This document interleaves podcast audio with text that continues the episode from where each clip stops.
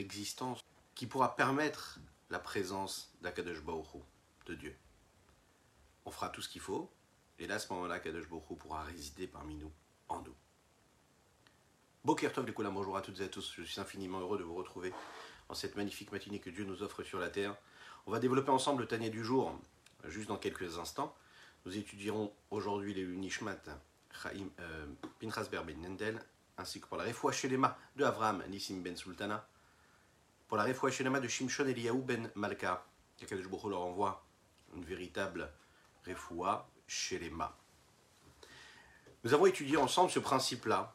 Celui qui se sent le plus éloigné de la Torah regarde les choses de manière différente. Celui qui se sent un petit peu plus proche de la Torah a tendance et peut être amené à juger celui qui s'est éloigné de la Torah, ou qui est plus loin que lui de la Torah.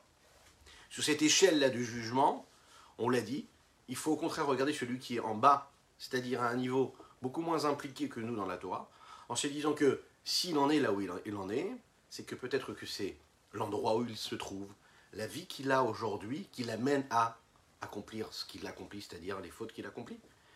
Et que si nous étions à sa place, peut-être que nous ferions, allez, on va dire la bonne chose, mieux. Peut-être, mais c'est pas sûr. Donc on ne doit jamais juger son prochain. On doit toujours regarder l'autre en se disant par rapport à notre échelle de valeur, par rapport à notre échelle, par rapport à ces valeurs que nous avons, que nous avons, qu'est-ce que nous faisons, que ce que nous pouvons faire et que nous faisons de bien ou pas Est-ce qu'on peut évoluer Est-ce qu'on peut faire mieux que ce que nous sommes capables de faire? Par rapport aux fautes qu'on est capable de commettre, est-ce que on a des circonstances atténuantes? Toujours Jamais. En tout cas, on a toujours la possibilité de se dire qu'est-ce que je vais pouvoir faire? Par rapport à moi, ce que je suis, ce que je suis capable de faire. Et en effet, celui qui est plus proche de Dieu, celui qui est plus proche de la pratique, on va lui demander beaucoup plus à lui, on va être beaucoup plus exigeant avec lui. Les Chachamim disent d'un côté, il faut être soumis à chacun. N'est pas du tout un air hautain. Sache que celui qui est en face de toi a parfois plus de mérite que toi, ou sache que même si tu as l'impression qu'il fait moins que toi, toi, dans la même situation, tu aurais été encore plus compliqué que lui. Donc, d'un côté, on nous demande de regarder chaque personne avec une forme de soumission et d'abnégation. D'un autre côté, on voit qu'en fait, on est tous égaux par rapport à l'effort. Au niveau du résultat, on ne sera peut-être pas les mêmes, mais au niveau de l'effort, on a tous des efforts à fournir. Chacun en fonction de l'endroit où il se trouve. Donc on ne doit pas juger la personne en fonction de ce qu'elle est, mais ce qu'elle fait en fonction de ce qu'elle a, ce qu'elle a reçu. Et pour chez les également pour Sarah Bat Nejma.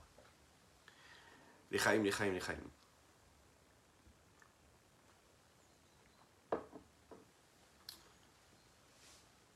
Moshe Rabbeinu, on a été très exigeant avec lui, il était très proche de Dieu, et quand il a fauté, très rapidement, on lui a reproché ce qu'il avait fait. Le peuple juif est proche d'Akadosh Baruch Hu. On lui reproche tout de suite quand il fait une erreur. On a le devoir de se comporter comme il faut. Vous savez que dans les familles, parfois, il peut y avoir des problèmes qui se posent. La question qui se pose, c'est comment ça se fait que c'est précisément dans une famille qu'on peut voir des problèmes? Mais si on est proche, pourquoi? Ben, C'est justement parce qu'on est proche. Parce qu'on attend quelque chose de quelqu'un qui est important pour nous. Une personne qui a été éduquée dans l'investissement de la Torah et des mitzvot, dans une éducation saine de Torah et de mitzvot, euh, et qui ne fait pas particulièrement d'efforts pour faire la Torah, pour, pour faire cette effet-là, pour accomplir les mitzvot. Alors, les Chachamim disent que la vie qu'Akadosh Baruch va être beaucoup plus méticuleux avec lui. Parce qu'il est né dedans, il a vécu dedans, il a tout reçu. Il sait ce qui est bon et ce qui ne l'est pas. Il aura du mérite quand il va faire bien, mais en effet, on va être beaucoup plus méticuleux avec lui. C'est l'histoire de Elisha ben Avouya. Le rabbi euh, Zalman de l'Iyadi va rapporter cet exemple-là dont nous parlons ici. L'histoire d'Elisha ben c'est ce grand sadique, ce grand Talmid Racham, qui a vécu à l'époque de Rabbi Akiva, qui a vécu à l'époque de grands, grands sages, de grands Tanaïm de la Gemara, et qui était un très très grand sage. On en parle dans les Pirkei Avot, dans les maximes de nos pères. C'était un élève, si ce n'est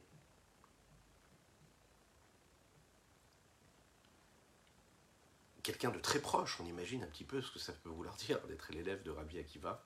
Enfin, d'avoir vécu à cette époque-là de Rabbi Akiva. Il a eu d'ailleurs un élève qu'on a très très bien connu et qu'on connaît tous jusqu'à aujourd'hui, Rabbi Meir Balanes. Rabbi Meir Balanes était l'élève de euh, Elisha Ben. Le problème, c'est que ce Tana-là, qui est un grand sadique, il va malheureusement aller là où il ne devrait pas, se poser des questions qu'il ne devrait pas, il va devenir ce que nous appelons Acher, l'autre, dans la Gemara. Ça va mal tourner. Il va être appelé Acher, l'autre. Rabbi Meir Balanes, la Gemara nous dit qu'il va continuer à étudier et à apprendre de lui. Un jour, on raconte qu'il voyageait le jour de Shabbat, qu'il était installé sur un cheval, qu'il avançait le jour de Shabbat, c'est quelque chose qui est totalement interdit, on le sait, le jour de Shabbat. Et à côté de lui, il y avait Rabbi Meir Baalanes qui étudiait la Torah. Lorsqu'ils sont arrivés à un moment de cette route-là où ils devaient cesser d'avancer, puisqu'on sait que la halacha, la loi nous interdit de voyager le jour de Shabbat, c'est-à-dire qu'il y a une certaine distance qui peut être permise, mais on ne peut pas sortir d'un certain espace dans lequel il n'y aurait pas d'habitation, qu'il n'y aurait personne qui vive. Et là, à ce moment-là, le Acher, c'est-à-dire Elisha Ben Avouya, s'est tourné vers son élève d'antan, et qu'il l'était toujours un petit peu, Rabbi Meir Balades, il lui a dit, tu sais, tu ne peux pas continuer la route avec moi. Voilà un homme qui lui-même est en train de transgresser le Shabbat, mais qui dit à son élève, surtout toi, arrête-toi, parce que si tu avances un petit peu plus, tu te, tu te, tu feras, tu feras quelque chose qui est interdit. Euh, qu'est-ce qu'il lui a dit? Elisha Ben Avouya à Rabbi Balanes Il dit un jour, je chevauchais ce cheval-là le jour de Kippour, qui tombait un jour de Shabbat, près du Kodesh HaKodashim, mais j'ai entendu une voix qui disait comme ça. Chouvou Banim, revenez, revenez mes enfants, en dehors de Elisha Ben Avouya. Pourquoi cette voix-là disait? Parce que Elisha Ben, ben, a connu ma force, il savait qui j'étais, et il a quand même enfreint ce qu'il ne devait pas enfreindre. Cette histoire-là, elle nous montre que celui qui est très proche de Dieu, qui connaît la vérité, qui sait, et qui connaît la valeur de la Torah et des mitzvot, euh, ce qu'il fait aura beaucoup plus de gravité que celui qui ne connaît pas, qui ne sait pas. Dès l'instant où on sait ce qui est bon ou ce qui ne l'est pas, on a un devoir de sérieux, que l'on veuille ou non. On doit tout faire pour accomplir les choses comme il faut. Donc, bien sûr qu'on est beaucoup plus méticuleux, qu'on est beaucoup plus exigeant envers des personnes que nous aimons. Oui, on est beaucoup plus exigeant envers nos enfants. Pourquoi? Parce que nos enfants sont proches de nous, donc on va exiger beaucoup plus, on va être parfois difficile, dur avec eux. Avec les autres, on a moins de euh, nécessité, a priori, d'avoir ce devoir-là, d'être exigeant. Vous connaissez cette fameuse histoire? On n'est jamais parfait, on a toujours quelque chose à faire de plus. Le rabbi Shalom Dovber, qui était le père du rabbi Yosef Yitzhak, le précédent rabbi, le beau-père du rabbi actuel, rabbi Menachem Mendel, lorsqu'il avait l'âge de 4 ou 5 ans, il est arrivé chez lui à la maison en pleurant. C'était la semaine où nous lisions dans le Sefer Torah la parachat Vayera. Il a demandé, son, père lui a demandé, mais pourquoi est-ce que tu pleures, mon enfant? Cet enfant-là lui a répondu, j'ai étudié aujourd'hui, au début de la parachat Vayera, que Dieu est apparu à Avraham Avinu et moi, je pleure parce que je suis très triste qu'Akadosh Baoru ne soit pas encore apparu. Je veux le voir, Dieu. Son père lui a répondu comme ça, il lui a dit, lorsqu'un homme qui a 99 ans décide de prendre sur lui, de se circoncire comme l'a fait Avram Avinu, lui a la possibilité, lui peut mériter ça, qu'Akadosh Baoru se dévoile à lui. Le rabbi de Lubavitch explique quelque chose d'assez intéressant sur cette sur ce principe-là, de cette réponse-là qu'on lui donne. L'âge de 99 ans représente et symbolise cette étape-là, cette situation où on est arrivé presque à la, perfection. On sait que l'âge de 100, le chiffre 100, c'est ce que nous appelons une forme de perfection, de finalité, de complétude. complétude. Euh, précisément lorsqu'on parle Avram Avinu qui a donné sa vie pour vivre cette connexion à Dieu et en plus de ça la diffuser. Euh, on parle d'Avram Avinu qui a fait des choses phénoménales jusqu'à cet âge-là de 99 ans, presque 100 ans. Donc lui peut ressentir parfois une forme de tranquillité, de sérénité, de perfection. Avram Avinu a été au bout de tout. Et là, on est venu lui dire, tu sais, même si tu as l'impression de faire tout ce que tu as à faire et que tu as réalisé tout ce que tu devais réaliser, que tu t'es comporté comme tu devais te comporter, sache que tu n'es pas parfait et que tu peux encore faire quelque chose, à savoir la Mila. C'est une leçon qui est phénoménale. On peut être au meilleur des niveaux, on peut être sûr de faire tout ce qu'il faut, mais on doit savoir être toujours sur nos gardes, savoir qu'on a toujours quelque chose à faire de plus pour réparer, pour polir, pour faire un petit peu mieux. Lechaim, lechaim, lechaim.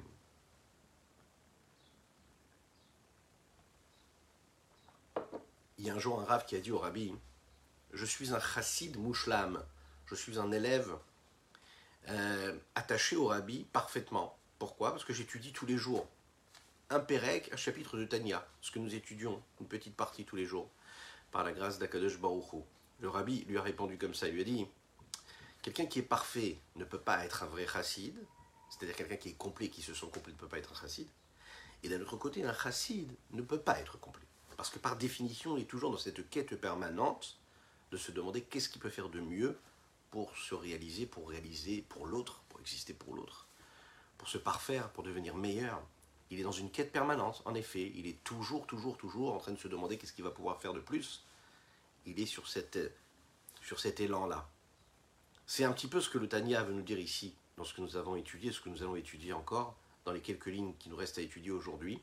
Celui qui fait la Torah et les mitzvot comme il faut, qui fait attention aux petites mitzvot comme aux choses beaucoup plus graves, a priori, alors il peut arriver parfois à se dire, à une situation, il se dit, bah, je fais tout comme il faut, je respecte bien le Shabbat, je mange cachère. Ça y est, je n'ai pas besoin de faire plus. Là, on lui dit, non, tu sais que tu peux toujours faire quelque chose de plus dans tous les domaines de ton existence et dans tout ce qui concerne le service de Dieu. La seule condition, c'est qu'il faut savoir faire le bon bilan, se poser les bonnes questions connaissez cette histoire-là. La Gemara nous raconte que la maman de Rabbi Tarfon, un jour, marchait le jour de Shabbat dans la rue, et les lanières de ses chaussures se sont déchirées. Son fils, qui était Rabbi Tarfon, un très grand sage, s'est baissé, il s'est penché, il a posé les paumes de ses mains sur le sol afin qu'elle puisse poser ses pieds sur ses paumes de ses mains. Et c'est de cette façon-là qu'elle est arrivée jusqu'à chez elle. Un jour, quelques années plus tard, Rabbi Tarfon est tombé malade. Sa maman, elle est partie voir les Chachamim, les sages, et elle leur a demandé de prier pour lui.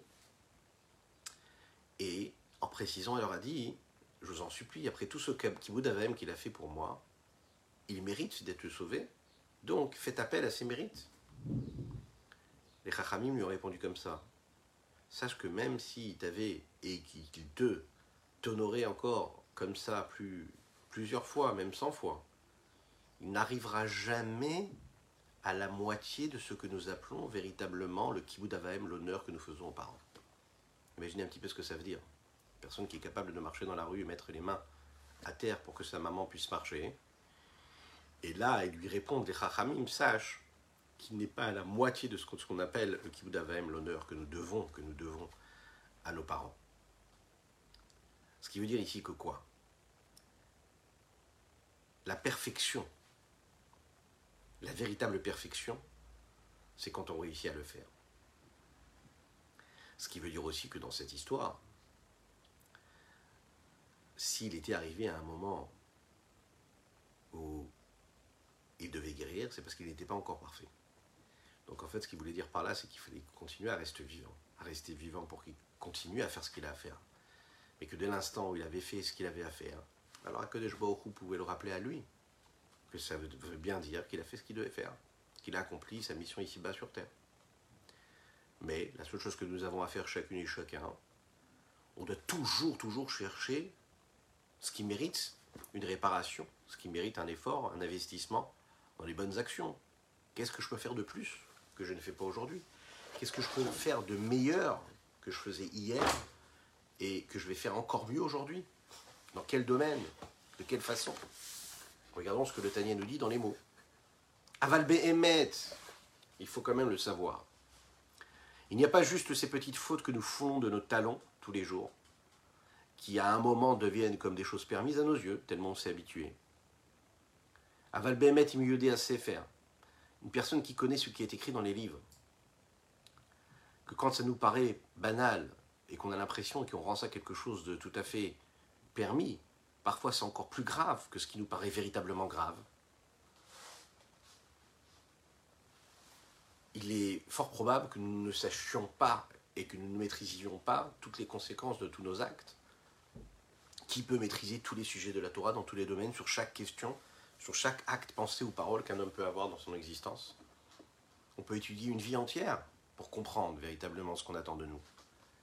Lorsqu'on est dans une dynamique de Oved Hashem, on sert Dieu, ce qu'on attend de nous, ou Machazik Betorat Hashem, quelqu'un qui, qui tient dans la Torah de Dieu, c'est-à-dire c'est-à-dire que l'essentiel de son occupation, de sa préoccupation, c'est ce que la Torah demande.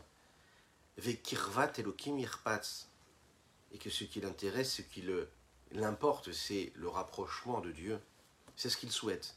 Pas seulement qu'il connaisse ce qui est écrit dans les livres, mais c'est une personne qui se décrit, qui décrit sa vie et le but de son existence comme l'aspiration et comme une épreuve constante qui lui permet de se rapprocher de Dieu. Lechaim, lechaim.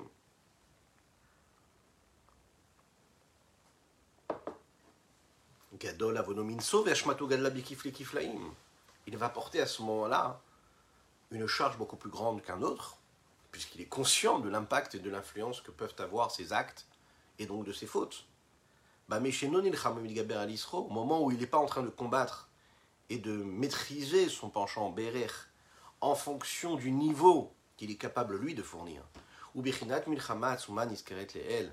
et le niveau de guerre puissante à laquelle il est question et dont nous avons parlé plus tôt, ce combat-là qu'il y a qu'un homme, par exemple, jeune, doit mener.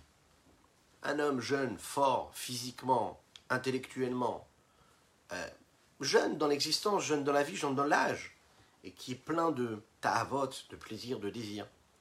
Oui, son corps a beaucoup plus, et beaucoup plus emprunt, et beaucoup plus euh, à même d'être touché, d'être influencé par les plaisirs du monde qu'un homme qui avance dans l'âge à tel point que le plaisir et le désir et la pulsion sont même capables de cachériser ses actes, ou ses pensées, ses aspirations.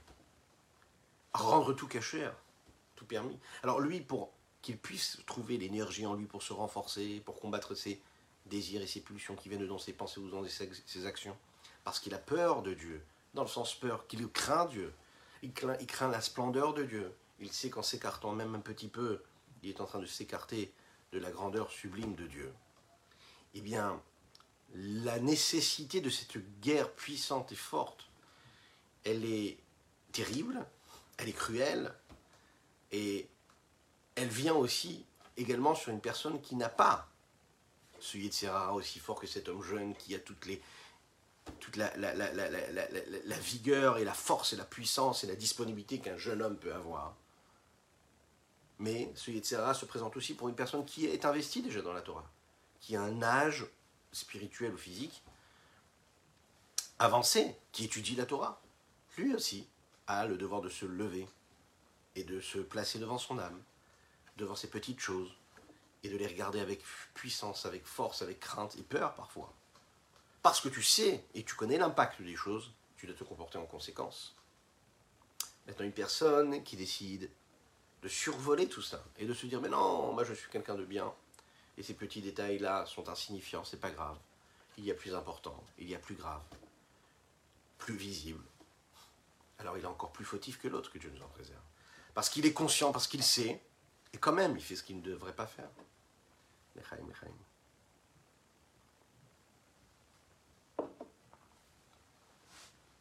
Il est encore plus grave, vous savez, que que toutes ces personnes qui sont loin, encore plus loin que lui de la Torah et de Dieu, et qui sont ceux qui, entre guillemets, sont dans la rue, qui ne sont pas concernés par la sainteté de ce qu'il peut y avoir dans les livres de Torah. En réalité, plus les gens sont éloignés de Dieu, moins ils tombent et ils enfreignent la loi, c'est-à-dire moins ils sont fautifs dans ce qu'ils sont en train d'enfreindre. plus tu es loin, moins on peut t'en vouloir quand tu fais une erreur. Plus tu es proche, plus on peut t'en vouloir quand tu, fais une, quand tu fais une erreur. Quand on précise ici, quand on peut en vouloir, on veut dire par là qu'on peut exiger quelque chose de plus grand, de plus fort, d'une personne qui connaît, qui sait.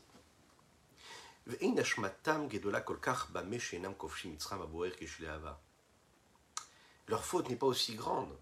Pourquoi? On ne leur reproche pas de ne pas maîtriser leur penchant, leur pulsion, leur passion, qui brûle en eux comme une flamme de feu. Parce qu'ils ne savent pas, parce qu'ils n'ont pas les outils nécessaires, les armes nécessaires pour combattre. Ils ne peuvent pas réfléchir à ce qu'il faut. Ils ne peuvent pas analyser, assimiler le fait de devoir refuser ses pulsions ou ses passions. Ils n'ont pas les réceptacles et ils n'ont pas les outils. Ils n'ont pas appris. Leurs armes ne sont pas assez aiguisées. Au point d'être conscient que la crainte de Dieu est nécessaire pour leur vie, qui leur permettrait de comprendre et de scruter, de voir comment Dieu scrute et regarde tout ce qu'ils font. Ils n'ont pas de justification, attention. Eux aussi ont la possibilité de maîtriser leur penchant. Mais on pourrait dire que la faute, elle est plus reliée avec une forme de conscience. Être conscient de la faute, savoir qu'il y a faute, et ce que réellement nous faisons et qu'une personne est capable de faire, entre ce qu'il fait et ce qu'il était censé faire. Une personne qui n'a pas la conscience, qui n'est pas censée savoir, parce qu'il n'a pas appris, parce qu'on ne lui a pas donné les outils,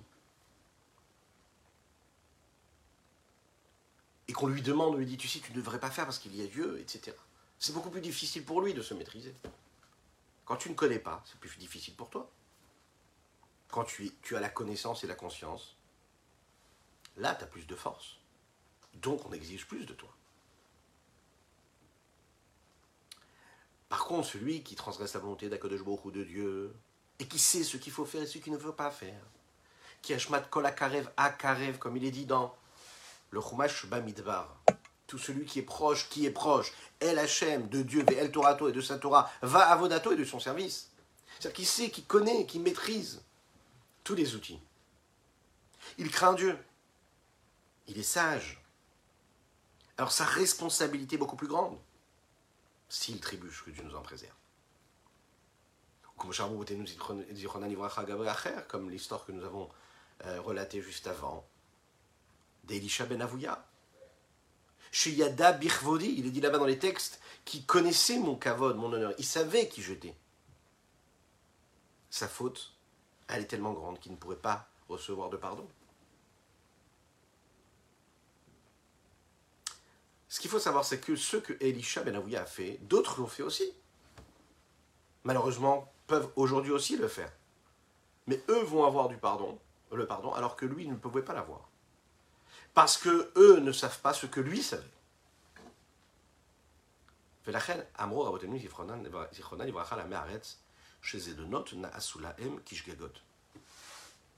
Les Chachamim nous disent que les Améharetz, les Améharetz, c'est la référence qui concerne des personnes qui ne savent pas, qui ne connaissent pas. Lorsqu'ils sont capables de faire teshuva, lorsqu'ils font teshuva comme il faut, eh bien, ce qu'ils ont fait de manière intentionnelle va leur être reproché comme quelque chose qui aura été fait de manière pas du tout intentionnelle, sans qu'ils le sachent. Pourquoi? Parce qu'ils ne savaient pas. Ils n'avaient pas la conscience de l'influence et de l'impact des choses. Echaim, echaim.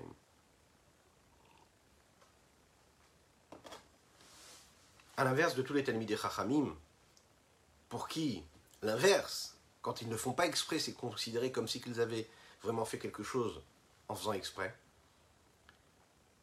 Le Hamaret, l'impie, celui qui ne connaît pas, l'ignorant, même quand il fait exprès de faire l'inverse de la Torah, il sait qu'une chose, par exemple, est interdite. Mais globalement, il n'a pas de conscience de ce qu'est la Torah et de ce que sont les mitzvot. Et il faute quand même, il est considéré comme quoi Comme une faute qu'il a admise par inadvertance sans savoir. Pourquoi? Parce que quand il fait quelque chose de grave, il ne le fait pas comme une rébellion. Il manque quelque chose d'essentiel dans ce Il sait par exemple que ça c'est interdit de le faire. Mais il n'est pas conscient de l'impact et de l'influence que ça peut avoir sur son existence, sur la présence de Dieu ici-bas sur terre, sur l'exil qu'il engendre à travers tel ou tel acte. Il se dit, bon ok, très bien, je sais, on m'a dit, mes parents m'ont dit que ça c'est interdit de faire. Bon, c'est pas grave. Je fais Shabbat, c'est pas grave si je fais pas telle ou telle chose. Il n'est pas conscient de l'impact. Il n'est pas conscient de l'incidence que cela peut avoir sur le grand projet divin, sur le nombre d'étincelles divines qu'il n'élève pas quand il ne fait pas telle mitzvah qu'il peut faire, sur le nombre d'étincelles d'impureté qu'il est en train de laisser s'installer ici-bas sur Terre, que Dieu nous en préserve. On n'est pas conscient de tout. Donc quand on n'est pas conscient, on va nous reprocher beaucoup moins.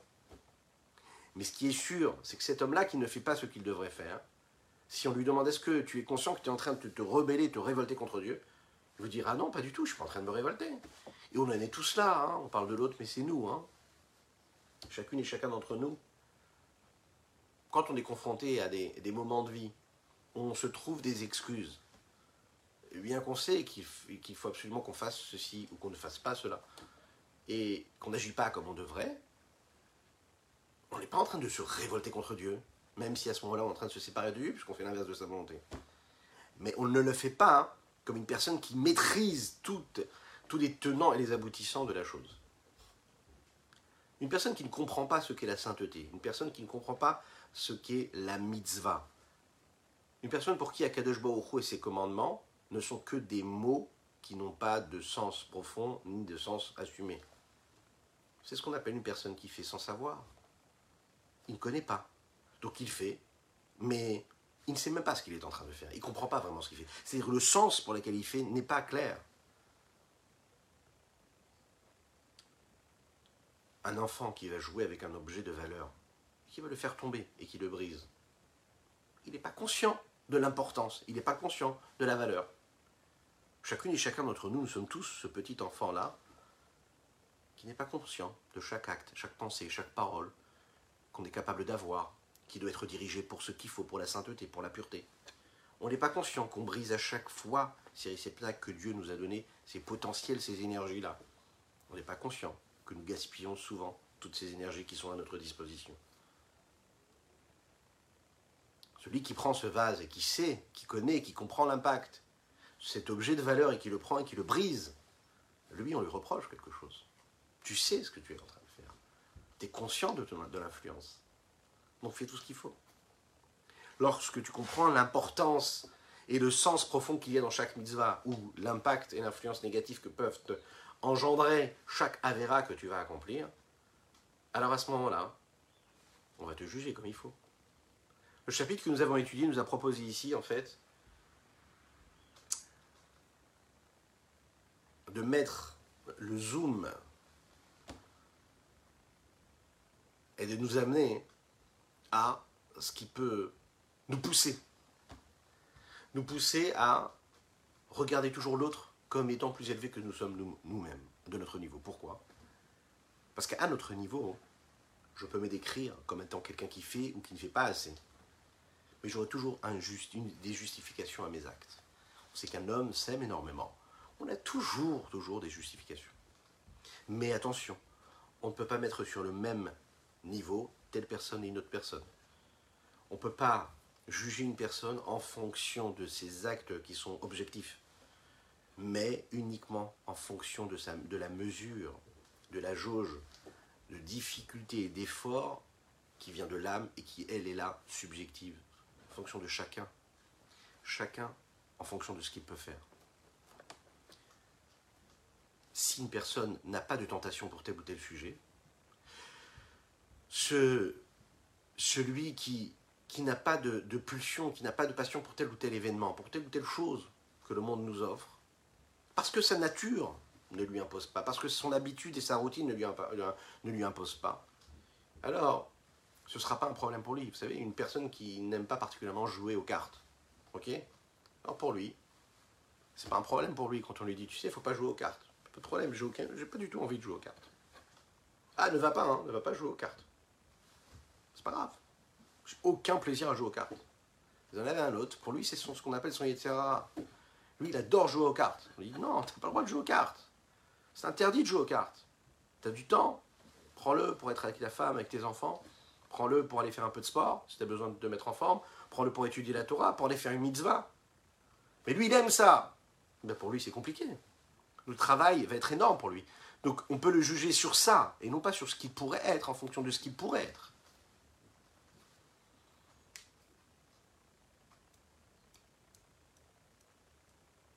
Quand on regarde l'autre avec méticulosité, il faut se rappeler que l'autre, c'est un miroir. Donc en nous, chez nous, on doit aller chercher à savoir qu'est-ce qu'on peut faire pour, pour rectifier.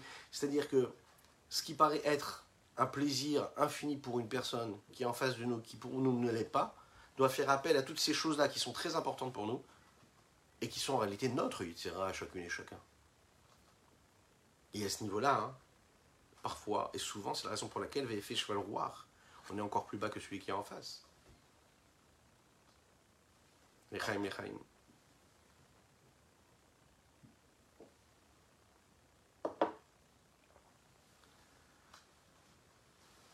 La raison pour laquelle un homme doit faire teshuva, et c'est ce que la teshuva nous permet, bah, au Hachem, cet outil, se repentir à la que Dieu nous a donné et qui nous a mis à disposition, c'est ce qu'un homme est capable et doit toujours faire dans sa vie, et qui doit rechercher à faire lorsqu'il donne sa vie, lorsqu'il donne son âme, en faisant teshuva. Messirut Nefesh, donner sa vie.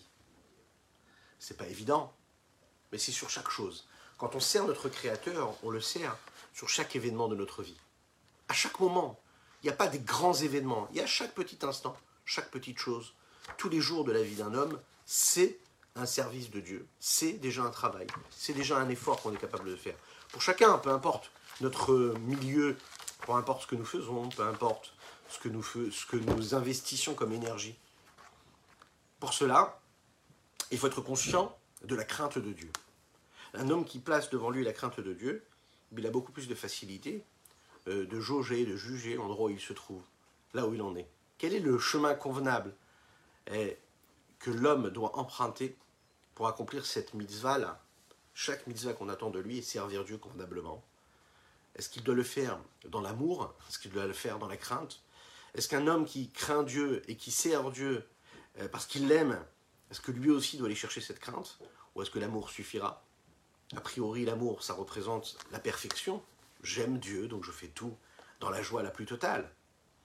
Lorsque on s'identifie à quelque chose, lorsque l'on aime une personne, on est capable de tout faire et on le fait avec la joie, avec la légèreté. Alors que celui qui a priori accomplit euh, ce qu'il doit accomplir parce qu'il craint, a priori, on pourrait y voir un manque de libre arbitre, un manque de choix. C'est-à-dire, ce qu'il fait ce qu'il fait ce qu'il est en train de faire parce qu'il se sent, parce que ça s'impose à lui. La chassidoute nous l'explique et elle nous dit non. Bien que l'amour d'Akadosh Baoru est nécessaire, bien sûr, bien sûr qu'il faut faire parce que nous aimons, et il y a différentes façons d'aimer, de déclarer cet amour à Dieu. Bien qu'un homme doit accomplir la Torah et les mitzvot avec un amour grandissant pour Dieu, l'amour de Dieu ne peut pas remplacer la crainte de Dieu d'une certaine façon, on va voir que la crainte de Dieu, elle a une valeur ajoutée, quelque chose de plus que l'amour n'a pas. On sait que dans la crainte de Dieu, il y a différents niveaux. La crainte de la punition, la crainte de base, de ne pas enfreindre la loi, de, pas, ne pas faire l'inverse de ce qu'Akadosh le, le roi des rois, nous impose. Il y a la crainte de la honte, il y a la crainte de ce qui est au-dessus de nous. Crainte de base. Il y a un point essentiel et un dénominateur commun dans tous ces niveaux-là de crainte que nous devons éprouver pour Dieu, c'est le fait d'être annulé devant Dieu. Le fait de se soumettre à Kadosh Baruch La crainte, elle fait que l'homme, en fait, se replie quelque part sur cette personnalité qu'il est, et il sait mettre en sommeil ce qu'il est pour s'annuler devant Akadosh Baruch et donc annuler sa volonté face à la volonté de Dieu. L'amour, dans tous ces niveaux, elle, elle crée dans l'homme un mouvement qui est inverse. Quand on aime, on s'ouvre, on se répand, on veut partager, on veut donner, on veut se rapprocher. Sentiment d'amour, c'est un sentiment d'amour où il y a vraiment une envie de s'attacher à Dieu, de retrouver notre source première. On peut définir ça de deux façons.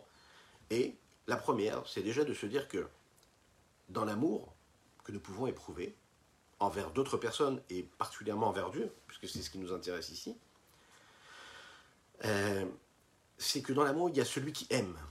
En fait, celui qui est au centre de l'histoire, c'est celui qui aime. C'est pas celui qui est aimé. Le sentiment, l'émotion est vécu par celui qui aime. Donc, nous, ce qui nous intéresse, c'est celui qui est en mouvement. vers la personne qu'il aime. À tel point que l'essentiel, ce qui l'intéresse, c'est le but à atteindre, l'autre, Dieu. Alors que dans la crainte, la seule chose qui existe, c'est ce qu'il ressent en lui, c'est-à-dire Akadosh Baruch La crainte que nous sommes capables de mettre sur nous, à tel point qu'on ne vit que par ce qu'Akadosh Baruch nous demande, pour ce que Akadosh Baruch nous demande, on est capable d'arriver à une forme de soumission et d'annulation devant Dieu qui est beaucoup plus grande que celle que l'on va atteindre grâce à l'amour. L'amour, c'est l'expression même de ce que l'homme est, de son, de son entité existante, sa personnalité. Il est à travers tous les pans de sa personnalité, il va aimer à travers toutes ses capacités et ses potentiels. Il veut se rapprocher plus de Dieu, de celui qu'il aime. La crainte, c'est un mouvement de l'âme qui est inverse. C'est je me mets complètement de côté et je fais tout pour Dieu. C'est Dieu qui m'intéresse. Lorsque l'on a cette crainte de Dieu, alors à ce moment-là, on peut faire ce qu'il est dit dans les schémas israéliens que nous disons tous les jours. Vous allez servir Dieu, Dieu, votre Dieu, Hachem, votre Dieu.